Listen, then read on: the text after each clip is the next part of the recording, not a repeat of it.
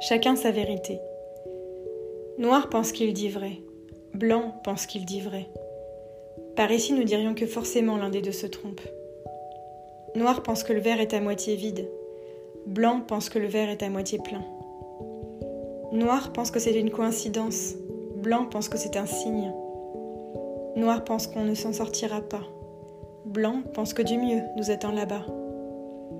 Noir pense qu'il lui arrive toujours des misères. Blanc pense que ses expériences lui sont nécessaires.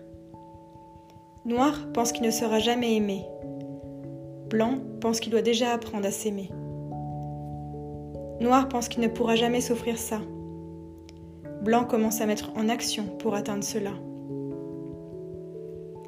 Noir pense que l'herbe est plus verte chez le voisin.